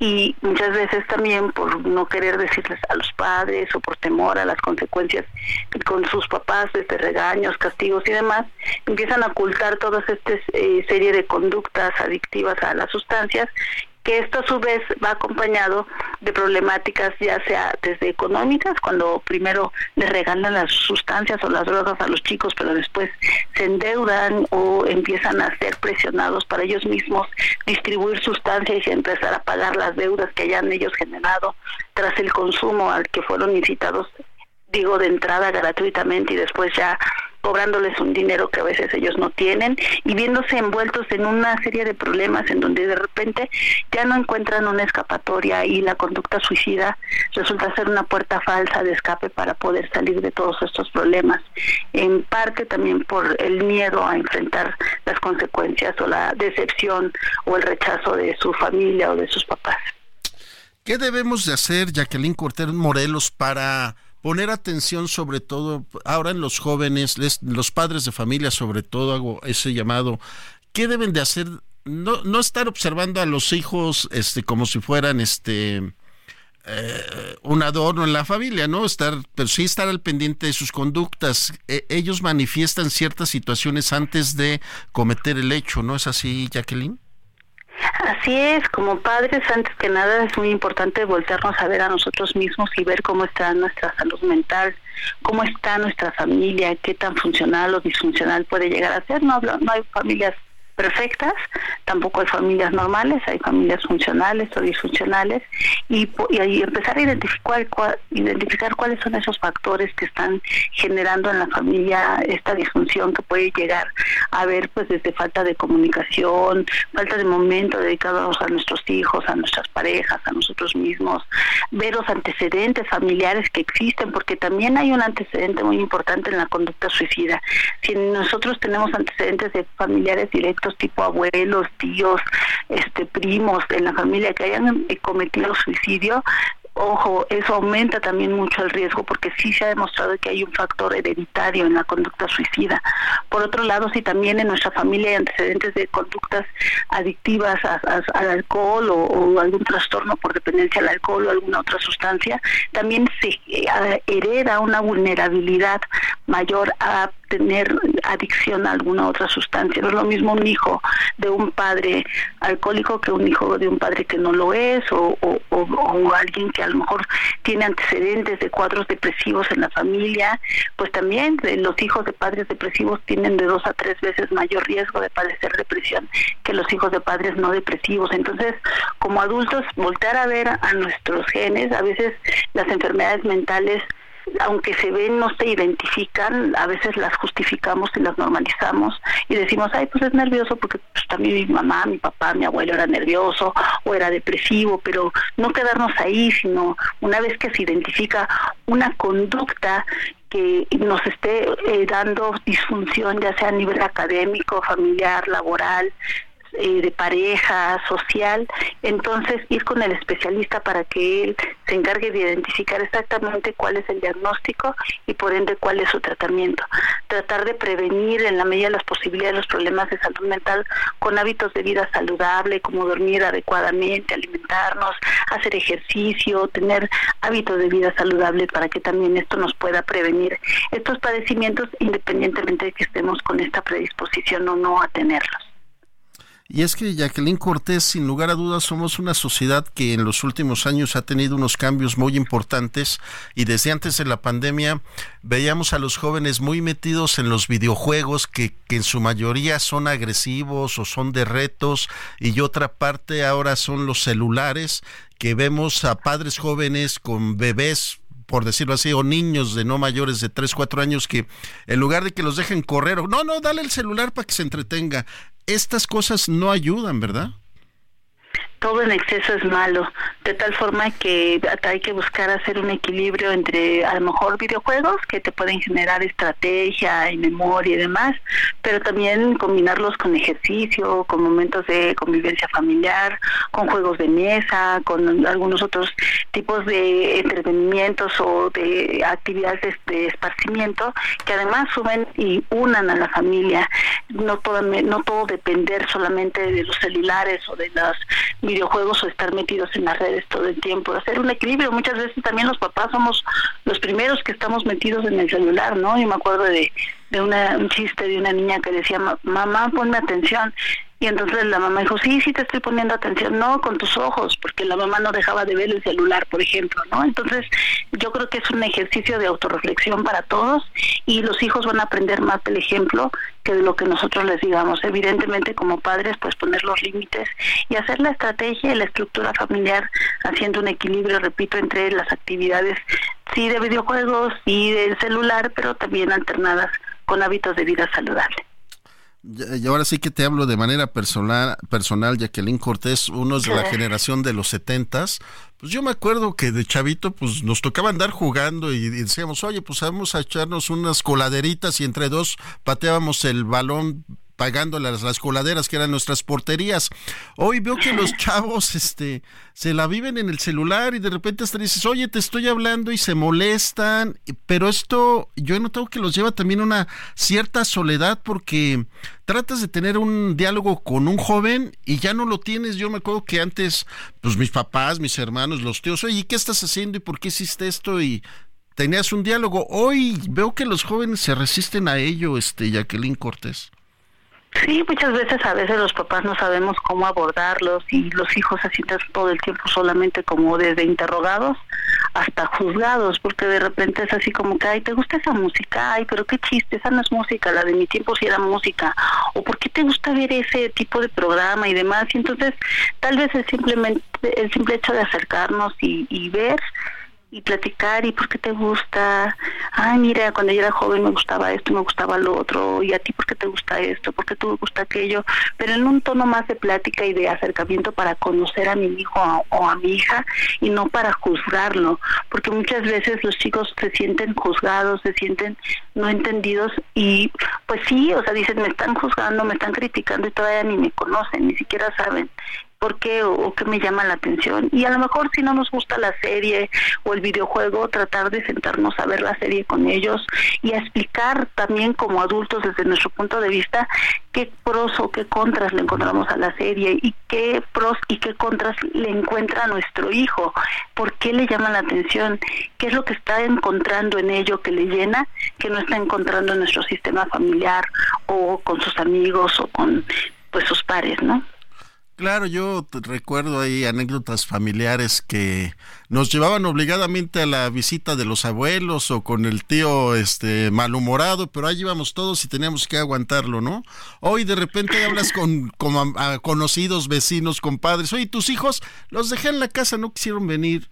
Oh, oh, pero si tienen 12 años, sí, pues ya se cuidan solos. O llegas de visita, ah. oye, ¿y tus hijos? Ah, están en la recámara jugando pero ya pasaron como cuatro horas y no han venido ni por un vaso de agua. O sea, sí hay que tener muchos focos rojos en este tipo de actitudes, este Jacqueline Cortés. Así es, porque muchas veces parte de las conductas que se asocian a un cuadro depresivo puede ser el aislamiento.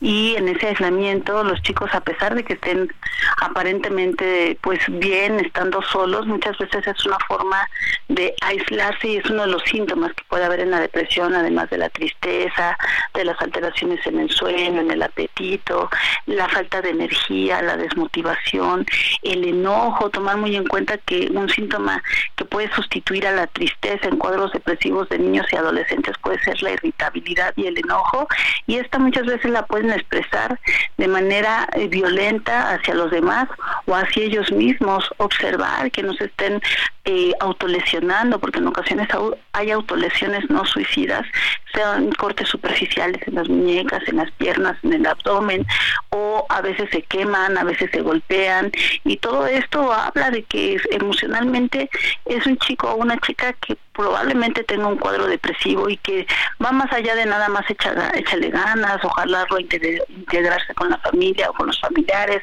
o en las reuniones, porque si el chico se rehúsa, ya sea de manera verbal o actitudinal, aislándose, hay que identificar o hay que ir más allá para identificar si hay otros síntomas que pudieran a lo mejor complementar un cuadro depresivo que ya meritaría un tratamiento especialista y también, dicho sea de paso, una vez que sea esto identificado, y que el especialista indique un tratamiento, no temerle a los medicamentos. Muchas veces hay un estigma muy importante a llevar a los hijos con un especialista en psiquiatría infantil y del adolescente, porque pues piensan, no, pues mi hijo no está loco o no es para tanto. Y ya que se identifica un cuadro, muchas veces se le tiene miedo al tratamiento, ¿no? ¿Cómo van a tomar medicamentos antidepresivos? Eso lo va a volver adicto, le va a dañar algún órgano, le va a hacer daño, cuando realmente es un tratamiento como cualquier otro medicamento que se toma uno para algún otro padecimiento y que muchas veces va a salvar la vida de nuestros hijos porque la calidad de vida, aunque no haya conducta suicida, se ve muy afectada cuando un niñito o un adolescente tiene un cuadro depresivo. Pero si este cuadro depresivo llega a ser grave, entonces sí hay que tener mucho cuidado porque se puede acompañar de conducta suicida que puede ir desde autolesiones, golpes o a lo mejor gestos suicidas donde estén ya pensando y buscando el método para quitarse la vida o intentos de suicidio que pues pueden ser fallidos pero que siempre dejan una secuela física y emocional muy fuerte tanto en el joven como en la gente que lo rodea y lo quiere, su familia, sus padres, sus hermanos, si se dan cuenta porque a veces llegan a consulta y resulta que los llevan por un intento de suicidio y es el tercero que intentan y que los demás no se habían dado cuenta. Entonces siempre estar muy, muy atentos a estas señales. A veces uno pudiera pensar es porque los padres no están sabiendo los criar o es porque no les están sabiendo poner límites y les dejan estar aislados y quieren o no quieren convivir con la familia. Pero muchas veces esto puede ya ser una manifestación de un cuadro depresivo. Y cuando hay una enfermedad como un trastorno depresivo, va más allá de lo que la persona desee o quiera o esté en sus manos poder eh, de tomar como decisión. Simple y sencillamente a veces están con una falta de energía, con una desmotivación que les pesa a veces hasta levantarse de la cama, hablar, convivir y como se avergüenzan por sentirse a lo mejor juzgados de que, ay, tan jovencito, tienes una vida por delante, estás súper fuerte, yo pasé cosas peores, échale ganas, tú tienes todo para salir adelante, pues todavía se sienten peor, se sienten como si peor estuvieran decepcionando a los demás, como si fueran inadecuados y tampoco se sienten aceptados. Entonces creo que ahí hay que ir más allá e identificar el lenguaje que puede ser verbal o no verbal de nuestros hijos ante sus conductas y tratar de acompañarlos en la medida de las posibilidades. De las posibilidades. Jacqueline Cortés, qué importante es esto que nos dices, que muchas veces ya cuando estamos en la primer cita de, la terapia, nos dicen, no, pues no es la primera vez que ha intentado suicidarse y qué, qué fuerte, ¿no? Sí, súper fuerte y, en ocasiones pues simplemente fueron intentos fallidos, pero que sí tenían esa intención y hay que tener mucho cuidado porque hay aspectos que nos pueden predecir un poquito, por ejemplo, a nivel conductual, mientras conductual, mientras más números de intentos de suicidio previo, es más probable que en el siguiente intento de suicidio el chico o la chica llegue a consumir a consumar el suicidio. Y también hay otro aspecto cognitivo o mental que es la desesperanza. Es mientras más desesperanza hay, mientras más yo perdí la esperanza de que haga lo que haga, las cosas no van a cambiar y voy a seguir sintiéndome tan miserable o tan mal como me siento, pues entonces es cuando también puede haber más riesgo de conducta suicida. También es una realidad que los hombres lo consuman más, aunque las mujeres lo intentan más, pero los hombres tienden a tener métodos de eh, intentos de suicidios de mayor letalidad o de alta letalidad que ponen más en riesgo sus vidas. Y bueno, también hay otros factores, como por ejemplo, si algún joven se identifica con a lo mejor una eh, eh una este homosexualidad y en ocasiones dicen ah pues es que a mí me educaron para que yo como hombre me gusten las mujeres y resulta que me doy cuenta que me gustan los hombres y no tengo problema no de que me gusten los hombres pero mi familia no me aceptaría así o no me acepta o me rechaza abiertamente o a lo mejor yo mismo no me acepto pues esto también podría ser a lo mejor una de las causas que pudieran orillar a alguien a la conducta suicida. En ocasiones también puede haber otro tipo de problemáticas como problemas legales o como problemas eh, financieros que orillan a las personas a tener este tipo de conductas. Muchas veces las personas dicen antes de pisar una cárcel o un tutelar de menores, yo primero prefiero quitarme la vida a, estar encarcelado con todo lo que se imaginan que pueden vivir allá. O algún padecimiento, en ocasiones se les puede diagnosticar algún padecimiento como cáncer o como alguna otra enfermedad que pone en riesgo su integridad y de por medio mucho dolor o mucho sufrimiento y hay quien también llega a pensar en primero eh, querer quitarse la vida antes de enfrentar todo el dolor o todo esto que envuelve. Entonces, siempre que existe algún motivo de estos, lo primero es consultar a un especialista e identificar exactamente las probabilidades de todo, de, de que los problemas en general prácticamente todos tienen una, una solución excepto la muerte. Una vez que alguien ya se quita la vida ahí no hay vuelta atrás.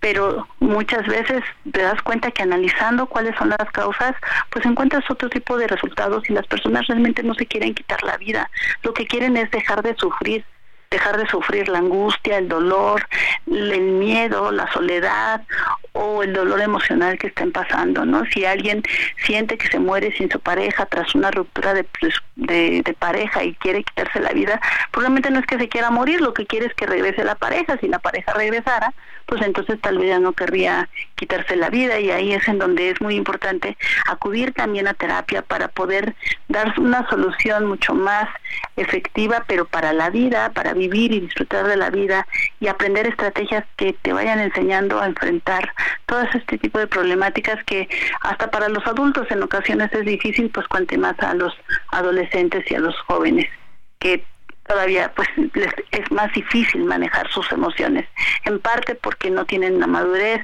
de su sistema nervioso central como la tenemos nosotros y en parte porque también pues están jóvenes y tienen pues menos experiencia en la vida, pero esto puede afectar a cualquier etapa de la vida, también hay conducta suicida en las personas de la tercera edad y cada etapa de la vida o ciclo vital del ciclo vital tiene sus motivos y sus razones en ocasiones para poder tener el riesgo de, de un suicidio. Así que antes de pensar en quitarse la vida, hay que pensar que hay otras soluciones, hay que pensar que no todo el mundo que lo intenta lo logra y en ocasiones quedas con secuelas, repito, físicas o emocionales y dices, ¡ujole!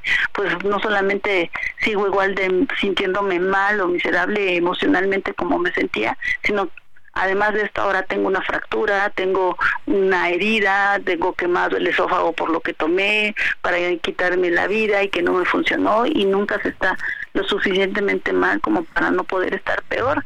Entonces, si emocionalmente los que nos están escuchando se sienten que ya no pueden más con esta vida, por favor no duden en buscar ayuda con algún especialista. Existen servicios de atención en salud mental, ya sea en el IMSS, en el ISTE, en el Instituto Nacional de Psiquiatría, en el Hospital Fred Bernardino, en la universidad contamos con la Clínica de Psiquiatría Salud Mental de la Facultad de Medicina de la UNAM, en donde damos atención a todos los universitarios Digo, ahorita hay periodo vacacional, pero a partir del 8 de enero regresamos y existe una clínica en donde se les puede dar atención a todas estas problemáticas. Jacqueline Cortés Morelos, te agradecemos muchísimo que haya estado esta noche con nosotros. Tomaremos en cuenta mucho tus recomendaciones y espero le haya servido a nuestro auditorio. Muchas gracias, buenas noches. Al contrario, gracias por la oportunidad. Buenas noches.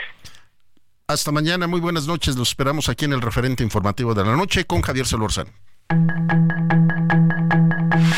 Hasta aquí Solórzano, el referente informativo.